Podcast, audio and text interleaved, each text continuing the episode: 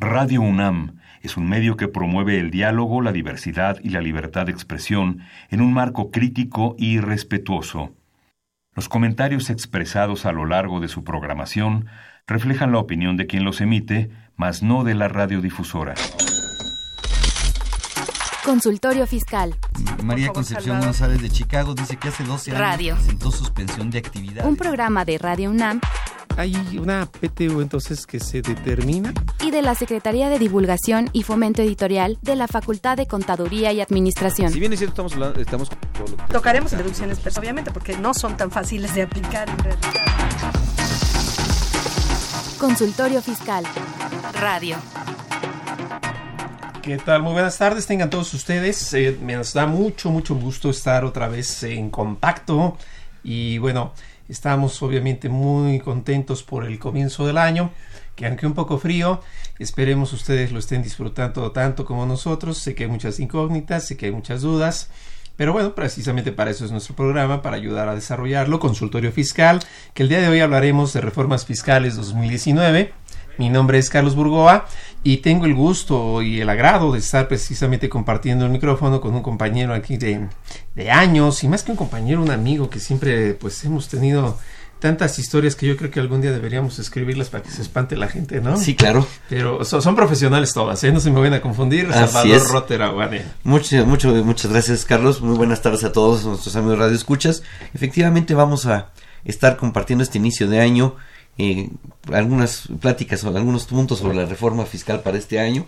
Y no sin antes desearles a todos nuestros Radio Escuchas un muy feliz 2019 y que nos vaya bien a todos. Así es, un abrazo fuerte a todos, que haya mucho trabajo, mucha salud, que haya muchas compensaciones universales, muchos gastos, perdón, eso no, no, que haya mucho de todo y desde luego pues que los retos que nos pone la vida, sin duda también nos lo pone la nueva administración, sirven para algo y sirven para seguir creciendo, para esforzarnos y para obtener un mejor resultado. Recordemos que somos un país y más allá de las bromas que hagamos, pues lo lógico es trabajar siempre hacia adelante. ¿no? Claro, claro. Una cosa son las bromas, pero finalmente hay que trabajar todos para sacar esto adelante. Efectivamente. Bueno, pues como siempre ustedes saben que este programa es totalmente en vivo y por lo tanto se enriquece gracias a la participación de ustedes. Si tuvieran algún comentario, alguna duda o incluso, ¿por qué no? Pues también hacernos alguna forma de pues de, de consulta o algún chisme, todo lo que tengan, por favor, avísenos. El teléfono es el Salvador, por favor, dinos. 55 36 89 89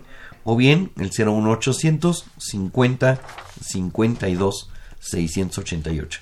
Así es. También estamos en Twitter. Recuerden que ya está de moda todas estas cosas. Bueno, es un decir que está de moda. Siempre ha estado, pero ahorita nosotros lo estamos impulsando mucho para que también por ahí se conecten.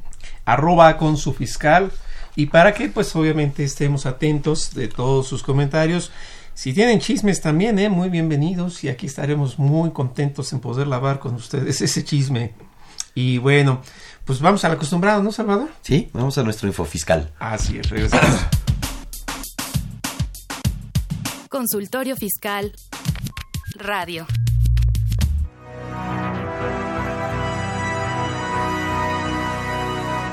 Info fiscal. ...26 de diciembre de 2018... La Comisión Nacional de los Salarios Mínimos fijan los mismos de la siguiente manera. General de la Zona Libre de la Frontera Norte, 176.72 pesos diarios. General, 102.68 por jornada diaria. Profesionales, de acuerdo a las definiciones y descripciones de las actividades, profesiones, oficios y trabajos especiales. Todos están vigentes a partir del 1 de enero de 2019. 28 de diciembre. La Presidencia de la República comunica el decreto del presupuesto de egresos de la Federación para el ejercicio fiscal 2019 de casi 6 billones de pesos, con un déficit presupuestario de más de 503 mil millones de pesos. La Presidencia de la República informa el decreto de presupuesto de ingresos de la Federación para el ejercicio fiscal de 2019 por la misma cantidad. La Secretaría de Hacienda y Crédito Público autoriza las tarifas finales de energía eléctrica del suministro básico a usuarios domésticos, vigentes a partir del 1 de enero de 2019.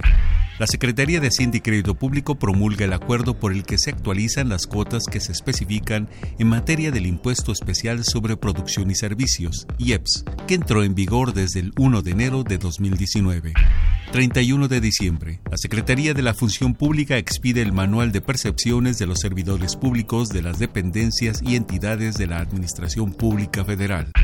2 de enero de 2019, el Fondo Nacional de Pensiones de los Trabajadores al Servicio del Estado Avisa a las comisiones por administración de cuentas individuales que cobrará a partir del 1 de enero de 2019 para sus sociedades de inversión especializadas de fondos para el retiro básicas. Info Fiscal. Ve y escúchanos por Twitter, arroba con su fiscal.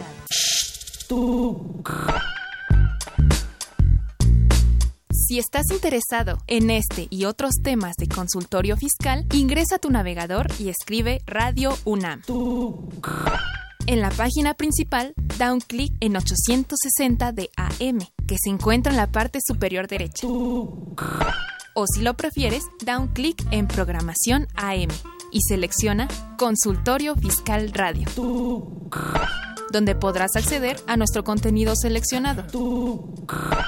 Suscríbete y podrás reproducirlos cuando quieras desde tu iPad, tablet o celular. Síguenos por Twitter.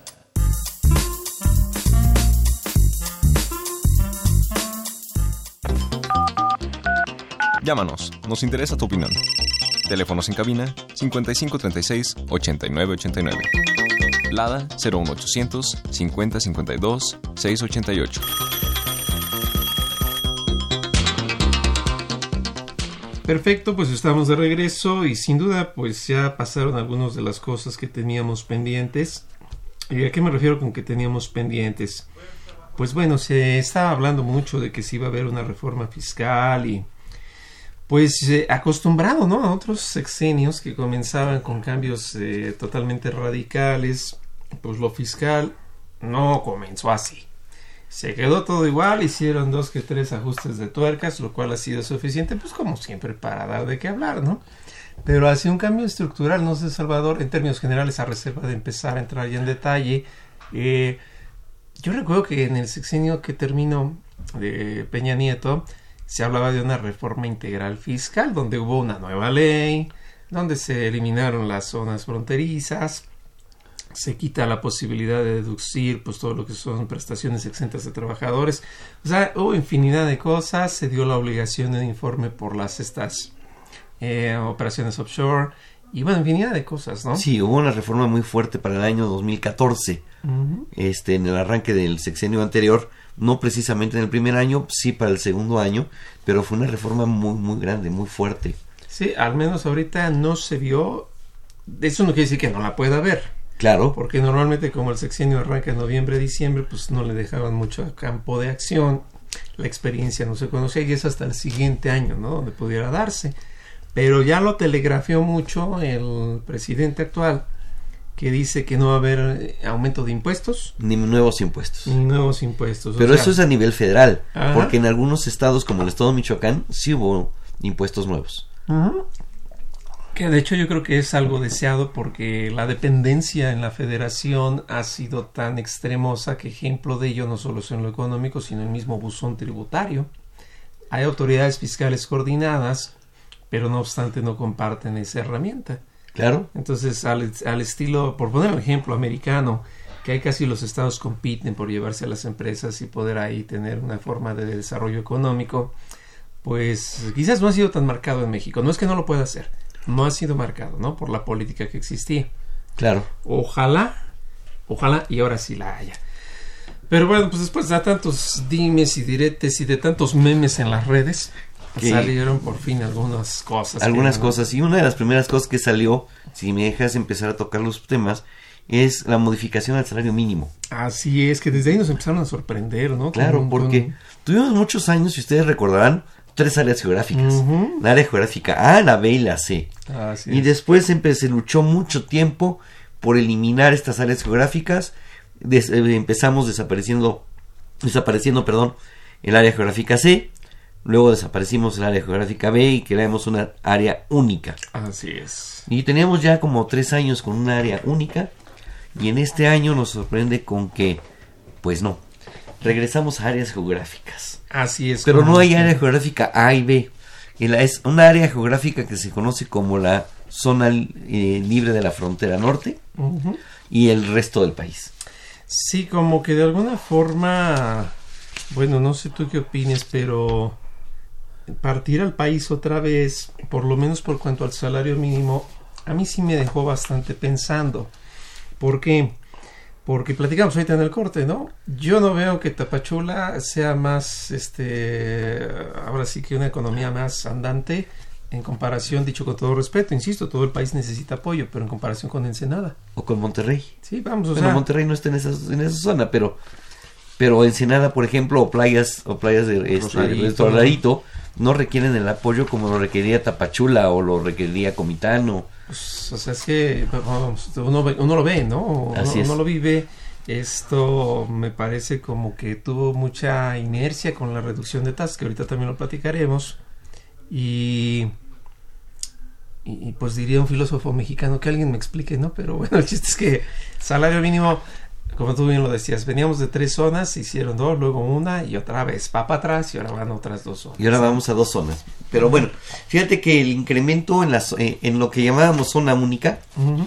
este que es el resto del país, eh, fue un 16%. Se le agregaron el IVA al, al salario mínimo. Claro. Este, le subieron el IVA. Entonces, pues muy fácil, todos los que ganaban salario mínimo ahora ya ganan salario mínimo más IVA. Ajá. Eh, subió de 88.36 a 102.68.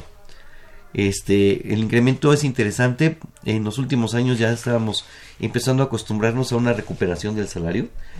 Porque si tú te acuerdas, la inflación subía en años, en sexenios anteriores, la inflación subía 4 o 5 puntos y el salario subía 3 puntos. Entonces ni siquiera había una recuperación. Últimamente nos vinieron acostumbrando a una recuperación más un incremento real.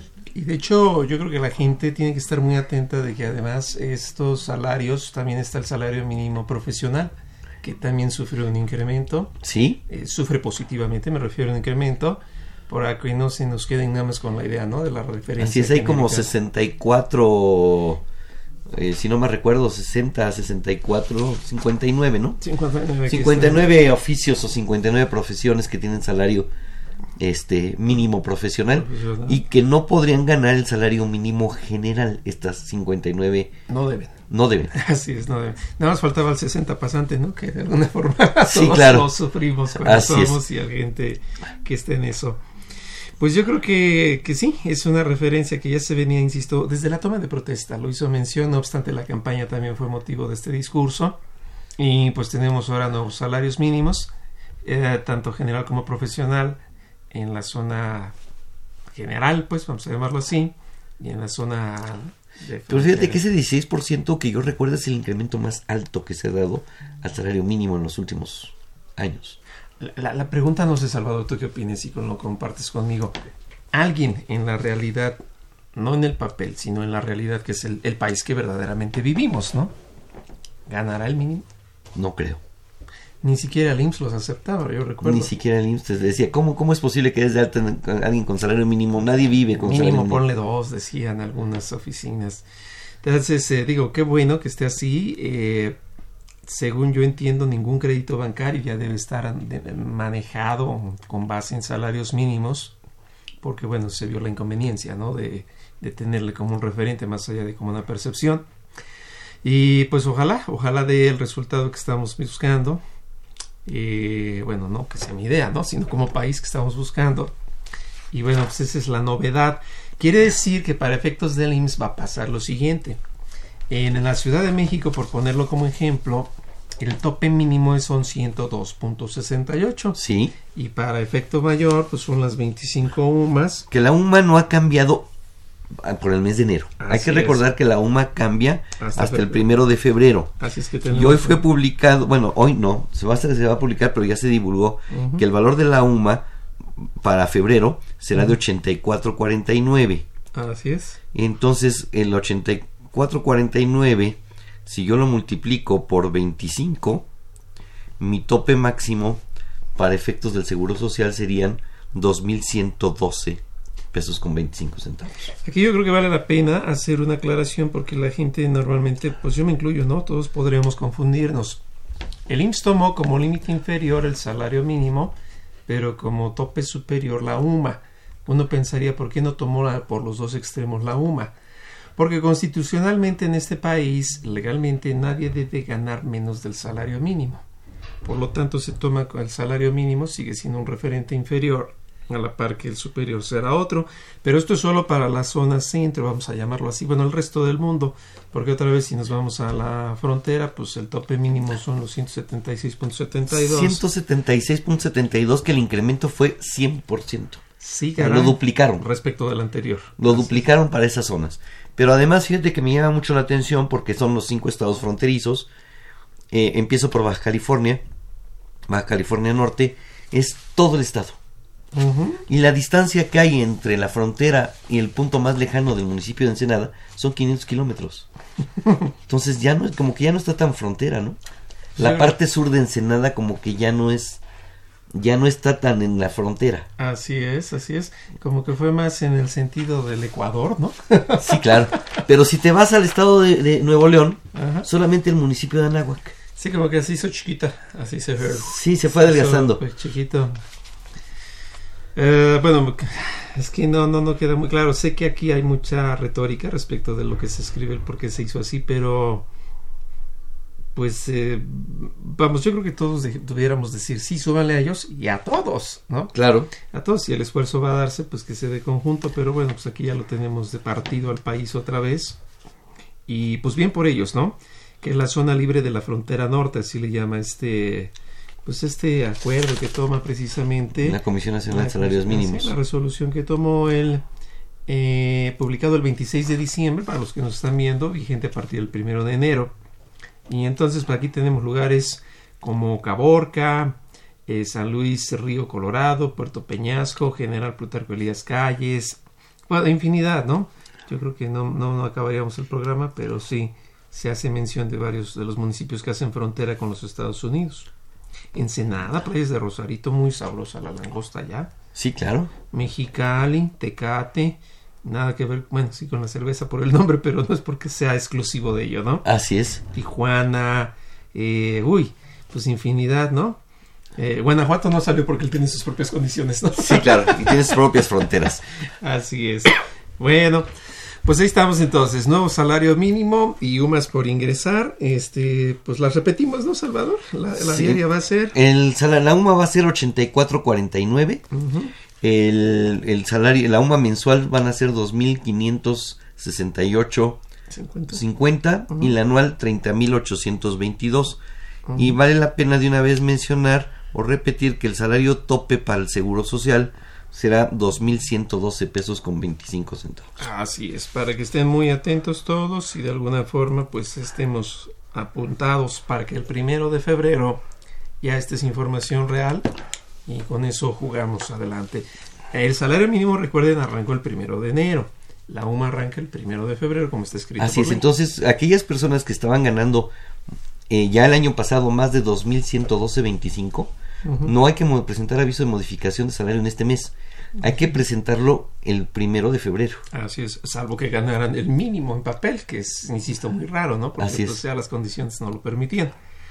Pues bueno, ahí estábamos muy atentos. Entonces recuerden, el diario oficial fue del 26 de diciembre. Y bueno, pues ahí ustedes van a poder ver todos los pormenores, algunos razonamientos que realiza la Comisión de Salarios Mínimos. Y ese fue el primer evento con el cual pues se presentó propiamente ya la, la- las ideas de la administración. Y después siguió, pues ahora sí lo que es La ley de ingresos. El chaca chaca, ¿no? Este salió también el, El 28. 28, el Día de los Inocentes. inocentes. El Día de los Inocentes nos publican la ley de ingresos. Yo estaba esperando a ver si el 29 publicaban algo que la cambiara, pero que dijeran, no, no, no, no, ¿qué crees? Se la creyeron. Se la creyeron, ¿qué pero no. No, pues No sí. publicaron nada ni el 29, ni el 30, ni el 31. Así el es. 29 nos publican la ley de ingresos y la ley de ingresos trae sorpresas. Así es, así es. De hecho, este, en esencia, pareciera que se comporta similar el estudio que hacen respecto de lo que se debe percibir y pues la manera del empleo. Después en la edición vespertina sale el presupuesto de egresos. Pero bueno, sí tuvimos uh, algunos cambios que son tan poquitos, pero tan fáciles de identificar. me decías, este, pues comenzamos, ¿no? Con los estímulos. Yo quisiera empezar con el artículo 16, con los estímulos. Eh, hay varios estímulos, prácticamente todos los estímulos los respetaron, siguieron, pero les hicieron un pequeño cambio. Así es. Y ese pequeño cambio es preocupante porque en algunos casos el estímulo me lo podía aplicar contra mis pagos provisionales de impuestos sobre la renta y contra mi impuesto de la declaración anual.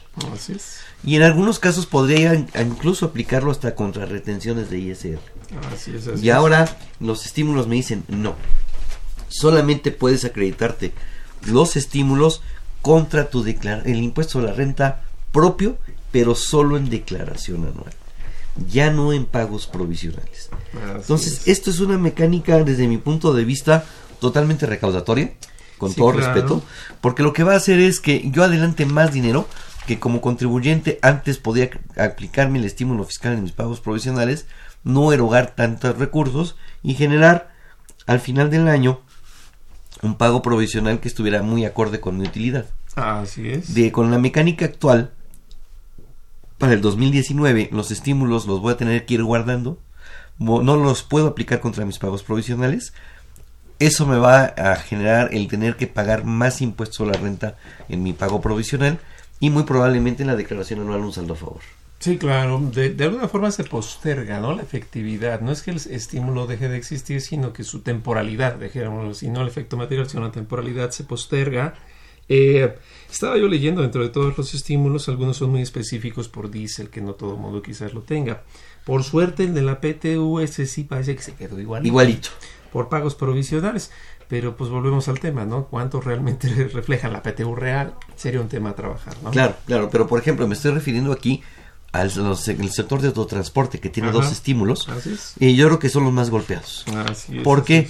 Porque ellos tenían dos estímulos y podían y los dos estímulos podían convivir. Un estímulo es por el JEPS que paguen por la, compra de diésel. Bueno, que ahorita el diésel tampoco lo pueden comprar, ¿verdad?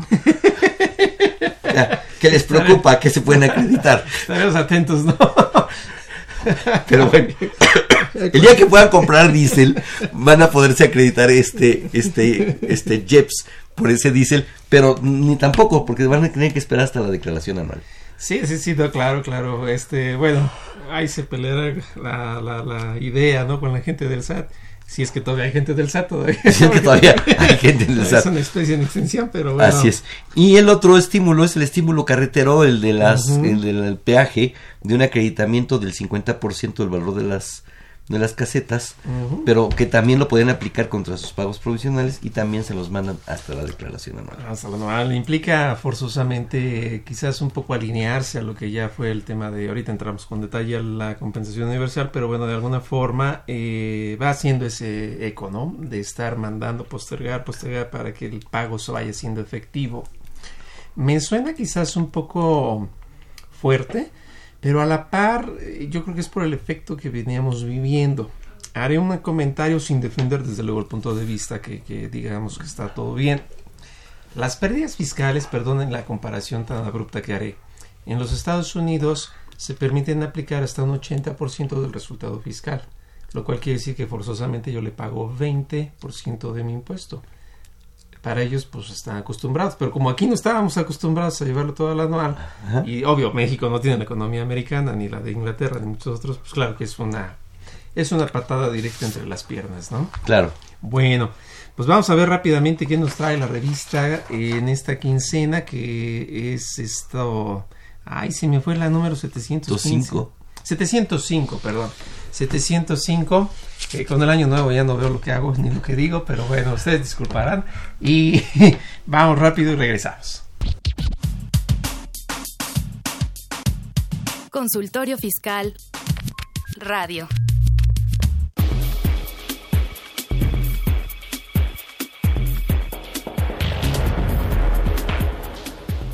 En esta nueva edición, la 705 Consultorio Fiscal presenta interesantes artículos de corte jurídico, laboral, contable, financiero y fiscal. En este ejemplar, Sergio Santinelli Grajales analiza las principales disposiciones de la iniciativa de la Ley de Ingresos de la Federación 2019. Carlos Alberto Burgoa Toledo advierte la política del gobierno entrante en la Ley de Ingresos de la Federación legislar por sustitución. Augusto Fernández Agardi aborda algunas novedades de la iniciativa de la Ley de Ingresos de la Federación para 2019. Deyanira Arisbet Gutiérrez Hernández y José de Jesús Millarufe comentan las nuevas limitaciones a la compensación de saldos a favor del IVA y otras reformas.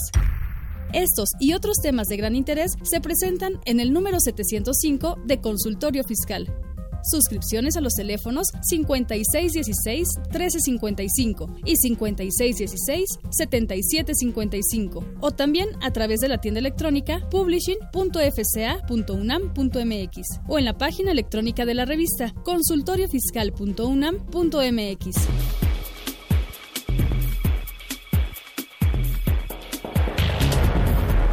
Ve y escúchanos por Twitter, arroba con su fiscal. Los invitamos a que nos vean en la radio y nos escuchen por televisión. Consultorio Fiscal, Radio y Televisión. En el 860 de AM y en la barra de Mirador Universitario CUAE. Abordamos los temas de tu interés como impuestos sobre la renta, declaraciones, testamentos, pensiones, seguridad social, estímulos fiscales, discrepancia fiscal, régimen de incorporación fiscal, entre otros temas. Con destacados especialistas en la materia. Los miércoles por Radio UNAM. Los jueves por internet. Y los sábados por TV UNAM. Véanos en la radio. Escúchenos por televisión. Llámanos, nos interesa tu opinión. Teléfonos en cabina 5536 8989. Lada 01800 5052 688.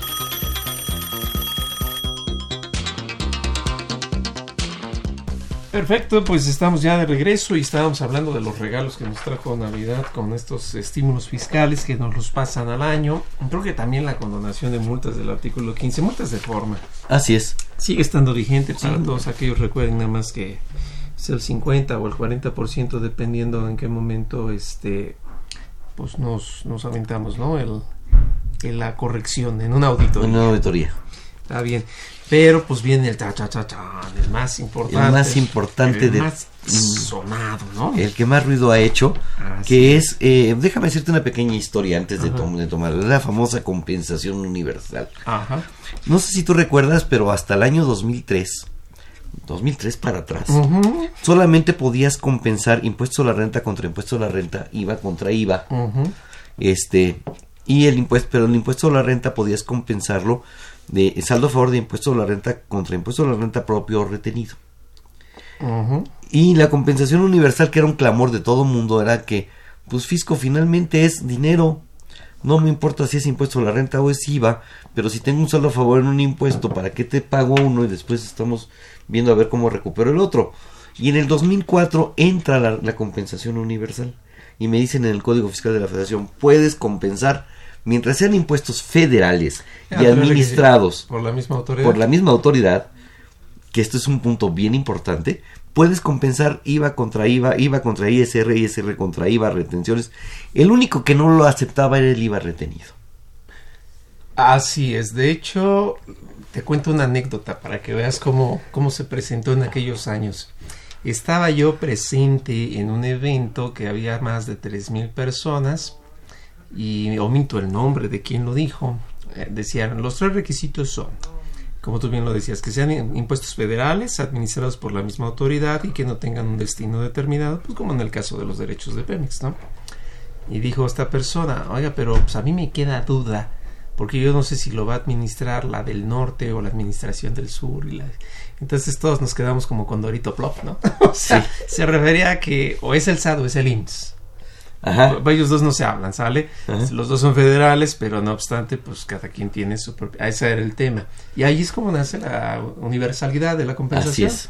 O sea, le decían de broma la orgía fiscal. Así es. Pero pues será, porque yo te debo dinero, tú me debes dinero, pues ya de una vez hagamos el Cuentas match, y así es, si te pago la diferencia o, o no te pago nada y me sigues debiendo. Eh, Economicemos tiempo, recursos y todo, ¿no? Rápido. Así es. Pero en, en- durante muchos años, una vez que tú presentabas tu declaración diciendo que tenías un saldo a favor y luego tenías una declaración con saldo a pagar, presentabas tu declaración con saldo a pagar diciendo que compensabas este saldo a favor y tenías que presentar un aviso. Ajá. Y ese aviso había que anexarle muchísimos documentos. Y era un aviso, era una solicitud de autorización. Ajá, y tenían que autorizarte tu compensación. Luego llega el formato con el que estamos presentando ahora las declaraciones y me dicen, Si el saldo a favor se manifestó en una declaración en el nuevo formato que se conoce como DIP, que ya mucha gente se olvidó que se llama así, ¿verdad? este, pero en el DIP entonces ya no requieres presentar aviso. Entonces nada más era una compensación universal en el que yo decía tengo un saldo a favor de IVA, voy a pagar mi pago, voy a voy a eh, compensarlo contra mi pago profesional de ISR, contra mis retenciones de salarios, mis retenciones de honorarios, mis retenciones de arrendamiento. Y nada más iba yo manifestando en la declaración cuándo lo, a qué mes pertenece ese saldo, con cuándo lo presenté, con qué folio, iba yo disminuyendo el saldo hasta que se acabara. Pero hoy la ley de ingresos, el 28 de diciembre, nos publican y nos, nos... Y como tú bien comentas en, tu artículo en la revista, están legislando por sustitución. Sí, claro, y eso nunca, eso nunca se me hubiera ocurrido, Así es, porque el artículo 25 de la ley de ingresos dice, en lugar de aplicar todas estas disposiciones, ahora vas a aplicar esto. Entonces, no modificaron el Código Fiscal de la Federación, no. modificaron la ley del IVA, no modificaron la ley del IEPS, no modificaron ninguna ley. Las dejaron tal cual. Pero te dijeron, cuando tú veas eso, allá no aplica. Aplica esto. Y sin derogar, que se fue la parte y sin derogar. muy elegante. Pero a ver, déjame, déjame hacerte un planteamiento. Fíjate que el lunes discutíamos un grupo de colegas y decíamos, yo creo que esto va a ser por un año. Lo ponen en la ley de ingresos y dentro de un año lo quitan y ya no pasó nada. ¿Pero pueden refrendar? Pero pueden refrendar. O pueden ya hacer el cambio hacia O pueden ah, modificar el código el año que entra. Así es. Entonces, esto por lo pronto es para el año 2019. No sabemos qué vaya a pasar en el 2020. Si vayan a, a modificar códigos, si vayan a refrendar esto. O si de plano digan en el 2020, no, ya, ahí muere y nos quedamos con la compensación universal. Que de hecho aquí el punto, como bien lo comentaste, efectivamente es una mm, sustitución, eh, pero aquí el punto que le da, dos ejes son los que toman la decisión de esta medida. La primera es porque dicen que era evitar la evasión, eh, no le llaman fiscal, le llaman evasión lisa y llana. Bueno, se entiende que es fiscal, obviamente. Y el segundo es más específico y dice que la gente hacía uso de la compensación universal a colación de las empresas que venden pues, operaciones inexistentes. Entonces, la primer el primer motivo decían es que ya había más este, compensaciones que saldos verdaderamente de impuestos, pues eh, ya lo sabíamos, ¿no? Eh, hay un tema que dice hay más de IVA. Eh, yo relativizaría, perdón la palabra, esa forma de ver al IVA como que ya se había encarecido en compensaciones, dado que es el impuesto más próximo definitividad del impuesto es mensual. Posibilidades pues, más amplias, porque este un niño lo paga respecto del ISR que solo ciertas personas lo pagan. Y el segundo, que era por las empresas fantasmas, pues que así le han llamado y que vendían este tipo de comprobantes. Pues sí, pero aquí me hubiera gustado, que es algo que como estudio yo hubiera querido ver dentro de esa exposición de motivos, saber en ambos extremos cuál es el verdadero porcentaje que se identifica como realidad más que como intuición, de que se da por empresas fantasmas. Quiero ver un ejemplo así. Del 100% de compensaciones universales se ha visto, si me dicen que el 5 es de empresas fantasmas, pues está de risa. Claro. Si me dicen que es el 92, pues entonces lo respeto. Pero ese dato es el que en lo personal nos falta. Hay otro dato que a mí me está empezando como que inquietar como ciudadano, con todo respeto, porque insisto, pues nos debemos sumar al proyecto de país. Lo decías hace un rato, dejaron de existir tres zonas económicas, se hizo una y ahora ¡pum! otra vez dos. Existía compensación universal y ahora ¡pum! regresamos al pasado. Este, yo creo que quizás mañana haya que traer pantalones acampanados o algo así, pues, pero sí. ¿A qué voy con esto? La Constitución es muy clara en su artículo primero, tercer párrafo, que los derechos humanos, no quiero estigmatizar derechos humanos, simplemente los principios, universalidad, interdependencia, indivisibilidad, ojo y progresividad. El artículo 26 del Pacto de San José, que habla de los derechos económicos y sociales, dice que debe ser con progresividad. Yo no sé si esto lo podríamos llamar progresivo, verdaderamente. Eh, no la critico del todo. Yo comparto, no sé tú qué opinas, Salvador Ok, que no se den la compensación universal en las retenciones porque no es dinero de aquel, ¿no? No obstante que lo involucraron al patrón. Sí, claro. Pero pues, está bien, págaselo, no, órale, échale. Ay, sí, ahí sí lo podríamos otra vez hacer relativo. Pero en lo demás, sin una justificación tan clara, puede ser que esté pisando callos de gente que no está, ¿no? Claro, claro. Entonces, eh, a ver, ¿qué dice este, este artículo 25 de la ley de ingresos? Me dice, la compensación de saldos a favor puede hacerse solo contra el mismo impuesto que se generó. IVA contra IVA, ISR contra ISR, pero fíjate que estamos hablando de ISR propio contra ISR propio. Aquí me empiezan a surgir varias preguntas. Uno, ¿qué pasa si yo me equivoqué y presenté declaraciones pagando retenciones de más? Luego presento una complementaria y digo, perdón, ya no ya no, ya no, déjame ponerle números. Yo tenía que haber pagado tres mil pesos de retenciones de ISR por salarios. ¿Por qué no sé? Me equivoqué, capturé otro dato, veto a saber lo que quieras. Declaré 5500. Entonces pues, después presento una complementaria y digo, perdón, no fueron 5500, eran 3000 y me quedan 2500. Hay una diferencia. Pero eso ya no es un saldo a favor. Ese es un pago de lo indebido. Y según mi análisis de este artículo, habla solamente de saldos a favor, no de pagos de lo indebido. Me dice que en el artículo 23 cuando eh, eh, cuando el código me hable eh, en lugar para saldos a favor en lugar de aplicar el artículo 23 de código aplique este pero no en el en el materia de pago de lo indebido. Y por ello he un abogado y aquí sí me gustaría que tú nos ayudaras también que dijo es que cuando es un pago de lo indebido y lo presentas en la declaración se desnaturaliza el pago de lo indebido ya no es pago de lo indebido de retenciones de salarios es pago de lo indebido yo no estoy muy convencido del concepto, pero bueno. Entonces, por lo tanto, puedo compensarlo contra lo que sea. Yo creo que lo podría compensar contra lo que sea por ser pago de lo indebido, no por no ser un saldo a favor.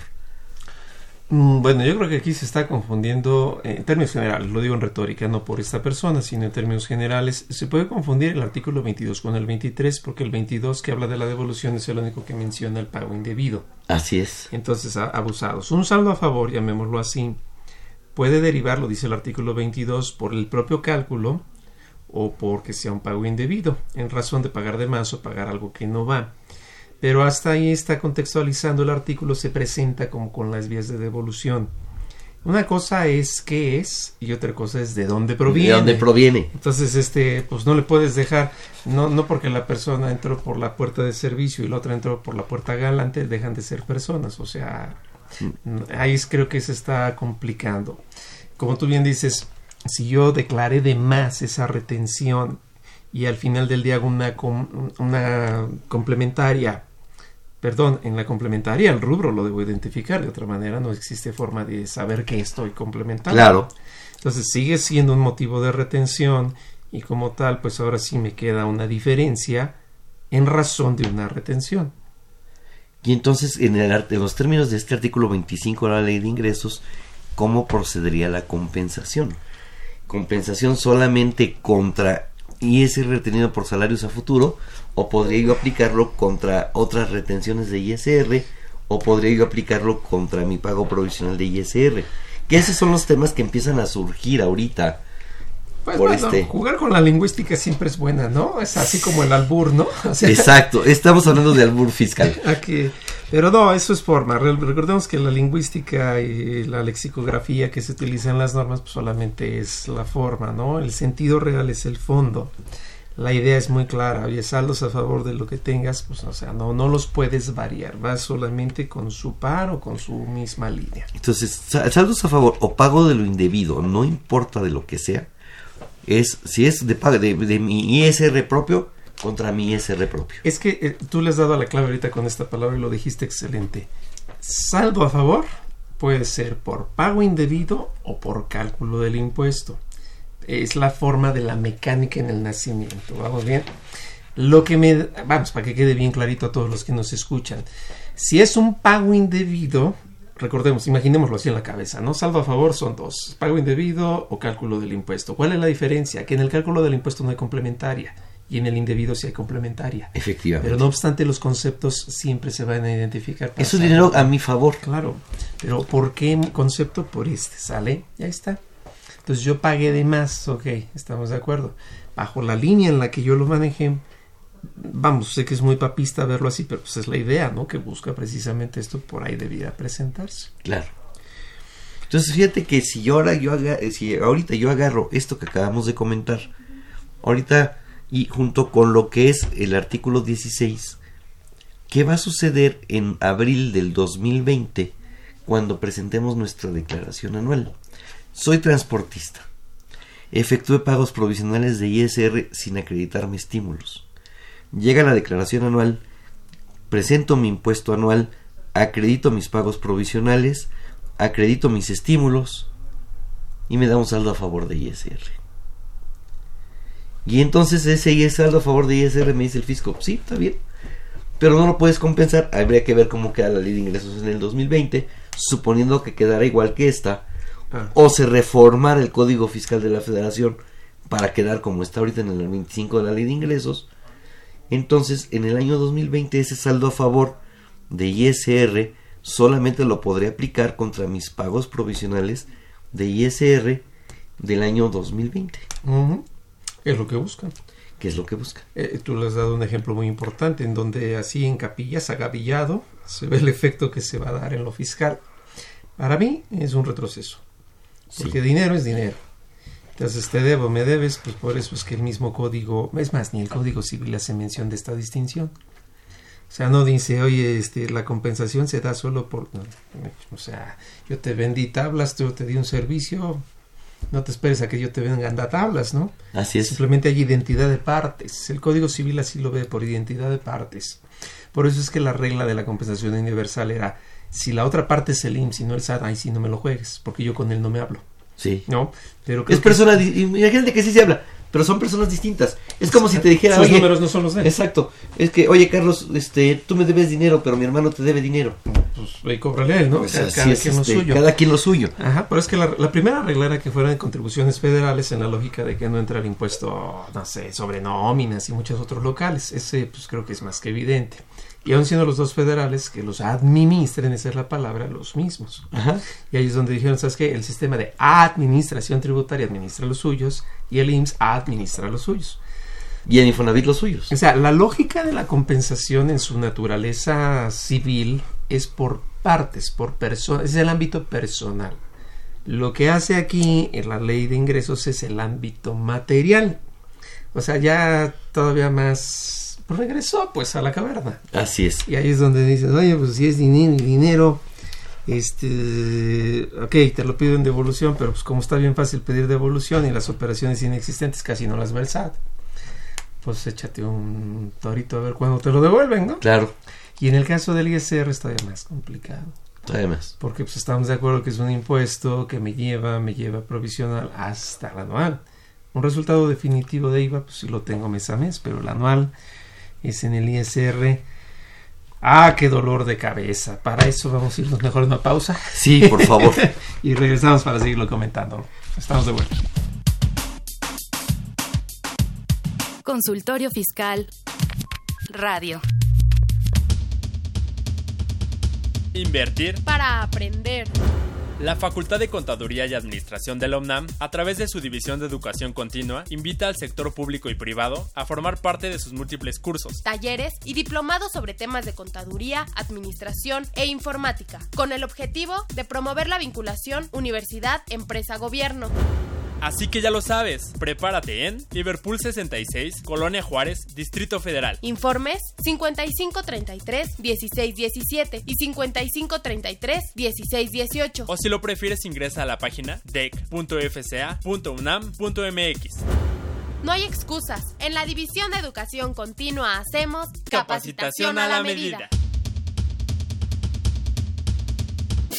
XEUN AM 860 Radio UNAM. Con, con, consultorio fiscal radio. Síguenos, sí, síguenos en Twitter, arroba, arroba fiscal. 31 años. 31 años. En tus oídos.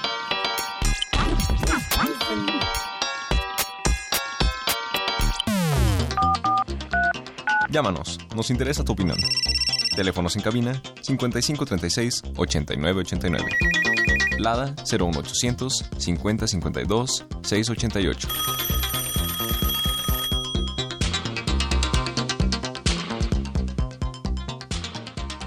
Sí, ¿qué tal? Estamos ya de vuelta. Precisamente estábamos comentando un poquito aquí al aire y casi nos agarran a la mitad de la plática. A la mitad de la plática, pero Entonces, bueno, a mí me gustaría preguntarte, este Carlos, eh, y ante todo esto, ¿me puedo amparar? ¿Procederá Eh, el amparo? Eh, dos preguntas básicas. Yo creo que las tenemos que escribir. Las has dicho muy bien, porque la gente luego se nos confunde. Poderlo promover siempre va a ser algo posible, porque pues es evidentemente eh, una pues un, un derecho que existe por ley. Que proceda, esa es la pregunta de los 64 mil. En la forma política, pues sabemos que el nuevo presidente de la Corte, Saldívar, eh, pues se le ha criticado por muchos temas a favor, pues ese no es el tema. Vámonos mejor a lo legal. No podríamos decir de forma exacta que, que viola la Constitución. Más bien es un tema de políticas públicas. Y si violan las políticas públicas algún contexto que teníamos nosotros ya elaborado, tendría que, o mejor dicho, el amparo se tendría que basar forzosamente en un agravio no justificado. Esa es la verdad. ¿A qué voy con esto? El artículo 26, vuelvo a comentar lo del Pacto de San José, porque es lo único que nos puede salvar. En la Constitución no le veo motivos, o no tan claros. Habla de la progresividad. A su vez, si no mal ubico, el 21 de ese mismo Pacto de San José dice que nadie me puede hacer desprendimiento de mis bienes salvo por interés público. De tal manera que si aquí lo que se está poniendo como referente es que pues, estaba haciendo uso excesivo, indebido de esa compensación, tendríamos pues ahora el castigo de estar acotados. Aquel tiene que probar que vaya al amparo que este eh, acotamiento que se está haciendo transgrede de alguna forma su economía a tal grado que le hace imposible el manejo óptimo, que pudiera radicar un efecto de desproporcionalidad. No es tema de equidad, de legalidad lo veo un poco complicado, porque es más bien el efecto lingüístico y destino al gasto público, pues olvidémoslo, ¿no? Tendría que ser la proporcionalidad, quizás combinada con algún argumento respecto del artículo 25 del desarrollo, y ahí es donde se van a encontrar estos dos temas. ¿Por qué? Porque incluso ese artículo 25-26 de la Constitución lo trae el decreto que se refiere a la zona fronteriza. Entonces, como que así una forma así tan, tan evidente como que mira, ahí está el baño, pásale, no creo que vaya a ser. Así es. Tendría que ser un argumento muy sutil y que creara, como lo dicen en las películas, la duda razonable. Yo lo veo un tanto difícil. ¿Por qué? Eh, lo voy a decir así de fácil. Pues porque ella se aplicó antes y no pasó nada. Hasta el año 2004 sí O sea, funcionaba, hasta el año hubiera- 2003. Hubiera sido inconstitucional toda la vida, ¿no? Mm, Toda la gente vivimos así. Es un cambio de paradigma que pues la nueva administración lo manejó de forma sutil. Es por sustitución, además va a decir, ¿no? Pues ni siquiera te estoy derogando nada. Así es, O sea, es nada más tantito en lo que arranca, hazte un tantito al lado, ya después te sientas otra vez. claro. Pero bueno, ¿qué, qué decían en esas pláticas? Sí, sí le ven muchos ánimos al amparo. Digo, venderlo siempre, ¿no? Pero... Los- yo creo que los abogados, muchos abogados siempre lo van a promover. Finalmente es, es, este posibilidades de, De pagar la tarjeta. de pagar la tarjeta, claro. Ok. Pero bueno, este, yo la verdad es que no soy abogado, no, no, por eso te pregunté que cómo le ves el, Ah, bueno, pero tu, tu sentido de siempre ha sido muy bueno. La brújula, yo recuerdo que la tienes muy bien alineada. Y hay un cliente eh, que ya me lo decía un día. Yo, sin ser abogado, le puedo decir que esto está así y así, ¿no? Hablándome de un caso. así es, Entonces, yo creo que es eso. Un profesor también me decía: el derecho simplemente es lógico. así es, es lógico. Y yo, y yo como contador, pues no le veo muchas posibilidades de, de este, de un amparo. Me gustaría más ir a un amparo por la zona fronteriza, pero ahí estaremos atentos de platicarlo. Claro. Tenemos unas preguntas básicas. Así es, tenemos algunas preguntas. Este, Eduardo Cruz de, de, de Iztapalapa nos pregunta que estábamos hablando de salarios mínimos, que si a algún trabajador que perciba salario mínimo se le puede pagar el séptimo día. A todos se les debe pagar el séptimo día. Así es. Se supone que esto es el descanso, pues es lo que ya conocemos, ¿no? Que se prefiere que sea el domingo, en la lógica de que todo el mundo trabaja de lunes a sábado y si no, pues se reparten las horas. Pero el séptimo día, hasta los soda estéreo lo sabe. Así es. A todos hay que Ah, pagarse todos el séptimo día. Bien. Eh, Guadalupe Ramírez de Coyoacán nos dice que correspondiente a la declaración de diciembre del 2018, todavía se puede presentar sin clasificar sus facturas régimen fiscal persona física por honorarios. Yo aquí quisiera entender que como cambiaron el formato de presentación de declaraciones, puedo hacerlo clasificando mis facturas o no clasificándolas. Si ya presentó una declaración clasificándola, ya aceptó y ya se queda en, ese, en esa mecánica. Como las piezas del ajedrez, ficha que se juega. Ficha tocada, ficha jugada. Así es. Si ella no ha aceptado pagar sus impuestos mediante la clasificación de sus facturas en el portal del SAT, entonces el sistema le va a estar insiste insiste mes con mes y pues nada más tener cuidado si no lo quiere hacer tener cuidado de no de no aceptarlo porque en el momento en que lo acepte ya. Eso se me, a mí me, se me figura como una trampa no hoy no al siguiente mes oye que lo quieres algún día caerás. Claro. Sí todos los meses te voy a preguntar y algún día te vas a equivocar y le vas a poner sí y ya quedas. Se hace la luchita no así es. Diego Olvera, empresario del estado de Hidalgo. Saludos, creo que tampoco allá hay gasolina. Este, es persona moral.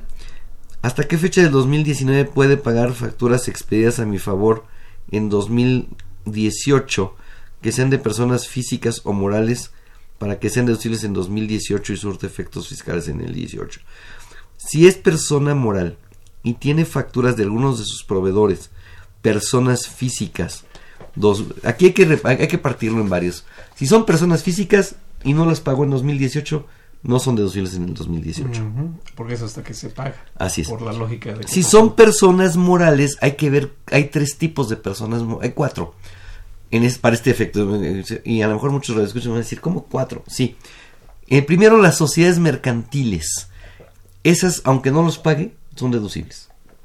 Más si es mercancía. Así es. Luego, las sociedades y asociaciones civiles que se tratan como si fueran personas físicas. Hasta que se pague, se hacen deducibles.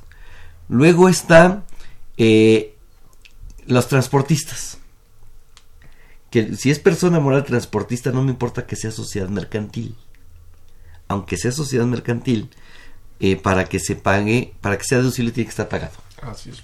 Y por último, están los del decreto del estímulo fiscal de eh, flujo de efectivo. Ah, las personas morales. Artículo 102, una cosa así. Así es. Eh, aquellas personas morales que sus ingresos no rebasen de cierta cantidad de 5 millones de pesos. este Y que en lugar de acumular conforme expidan las facturas, van a acumular conforme cobren o, y van a deducir conforme paguen. Esto a mí me afecta porque soy persona moral del régimen general de ley y yo tengo un proveedor persona moral de este régimen entonces no es deducible si no lo pago. Entonces, por eso, por, son cuatro. por la simetría. Ah, Entonces, por eso son efectivamente cuatro tipos de personas morales. Así es. Y aparte que piense mucho si se trata, bueno, es que no, una diferencia, iba a decirlo, entre servicios y bienes, pero pues ya lo acabas de comentar muy bien, ¿no? Estas cuatro tipologías que, que mencionas, muy acertada, muy, muy adecuada. Así es, pero fíjate que por ahí eh, nos publicaron en la página del SAT. Que se avecina. Una, sexta modificación a la resolución miscelánea, ¿no? Pues sí, aprovechando con este tema de la compensación que deja de ser universal para llamarlo pues, compensación particular, pongámoslo así. Eh, la única referencia que hará es que si tú al 31 de diciembre tenías saldos con los que te quedaste en la mano, te dan chance de, pues muévelos, ¿no? Todavía en compensación universal. Así es, o sea, tu última jugada y se acabó por el efecto de que era... Pero mira, me da mucha risa porque ya empiezan las discusiones. Dice generados hasta el 31 de diciembre del 2018. Y ya empezó la discusión de qué es generado. Bueno, ahí dice, ¿no? Y sean declaradas de conformidad con las disposiciones fiscales, como que, pum, yo lo genero el 31 y... Y lo, y lo, y lo, lo declaro, lo voy a declarar el próximo día 17. Así es está generado en el 2018. Esa es la idea. Pero yo presento la declaración en, enero del 19. Es, el, el, yo presente la declaración no quiere decir que ahí se generó. Se generó en el mes de diciembre del 2018. ¿Es la causación? Ah, es la causación. Entonces, todavía los saldos a favor del 2018 para mi declaración de diciembre del 2018 es la última oportunidad de presentar una compensación universal. Bueno, no, porque si el día eh, a mañana presentas alguna complementaria y tienes que pagar algún otro impuesto y tienes saldos a favor, 2018 podrás seguir haciendo compensación universal. Pero mecánica normal es la última la última vez que lo podremos hacer. Es como en Las Vegas, el último juego y te vas, ¿no? Sí. ¿Por qué? Porque eh, yo creo que esto sí tiene mucha consonancia, es- incluso lo comento, es la regla 2.3.19, consonancia con el artículo 6, primer párrafo del Código Fiscal. Las contribuciones se causan conforme se den las situaciones jurídicas y de hecho, y ahí se hace una partición de normas de causación y normas de procedimiento. Si para 31 de diciembre, que es el motivo que genera ese saldo a favor, favor. todavía existía la compensación universal y tan claro como que no entra todavía la ley de ingresos, por eso es que le dicen, bueno, pues esta la puedes manejar. Es que apenas la declara, pues sí, la vas a declarar porque es un momento posterior. Por eso es que se le da esa... La verdad no es ningún favor, ¿eh? No. Nada más es reconocer Es una la aclaración. duda. Sí, claro. Y tampoco lo vendieron como un favor, eso también me queda claro.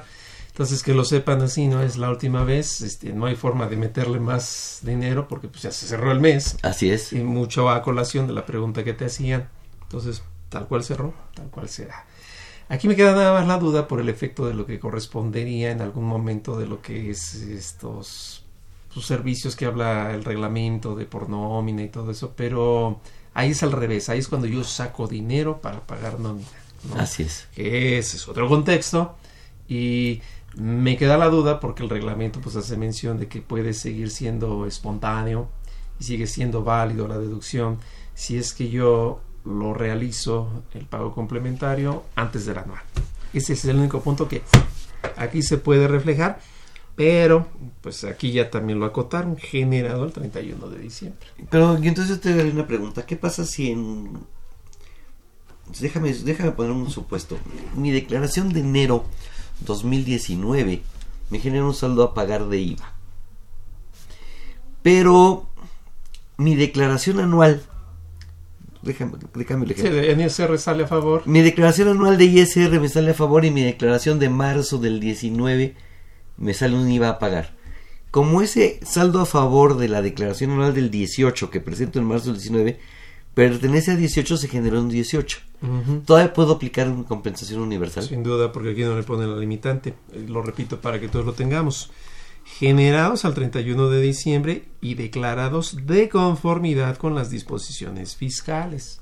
Si conforme a la disposición fiscal esto me lleva a lo que corresponde al anual, Y ahí se va a generar mi saldo a favor en la declaración anual. pues ese es Ese la saldo a favor lo podré seguir compensando de manera universal. Y lo que tú estás comentando es el preludio de lo que muy seguramente pasará, que esta disposición se va a repetir para el siguiente año. Caray, pues salen muchas dudas y pues se nos acaba el tiempo. Pero Tristemente. la ventaja es que mañana lo vamos a seguir platicando. Recuerden que regresamos también a lo que es nuestro programa Consultorio Fiscal por televisión. Y pues un gustazo, Salvador, Gracias. estar Igualmente. contigo compartiendo el, el- el micrófono. Recuerden, estaremos mañana platicando de los estímulos fiscales de la zona fronteriza, que también es algo que nos falta, Sí. junto con el vampiro fronterizo también, ¿por qué no? Diría Jesús Milla, a quien le mandamos un saludo. Y bueno, pues esto fue una producción, coproducción de Radio UNAM y de la Facultad de Contaduría y Administración del director general Benito Taibo, director de la Facultad de Contaduría, el maestro Tomás Humberto Rubio Pérez, secretario de Divulgación y Fomento Editorial, doctor José Ricardo Méndez Cruz. En los controles, Socorro Montes, en la producción por parte del Departamento de Medios Audiovisuales de nuestra facultad, Nezahualco de Trujara, Juan Flandes, Alma Villegas, Tania Linares, Miriam Jiménez, Samantha Gasca y Emanuel Zarco. Y pues, ¿qué más? Pues vamos a comer ya casi. Así es. Buen provecho. Buen inicio de año y recuerden, mañana estamos atentos y de cualquier manera, dentro de ocho días seguimos aquí, consultorio fiscal. Que tengan muy buen provecho. Hasta la siguiente. Hasta la siguiente. Consultorio Fiscal. Un programa de Radio UNAM y de la Secretaría de Divulgación y Fomento Editorial de la Facultad de Contaduría y Administración. Consultorio Fiscal Radio.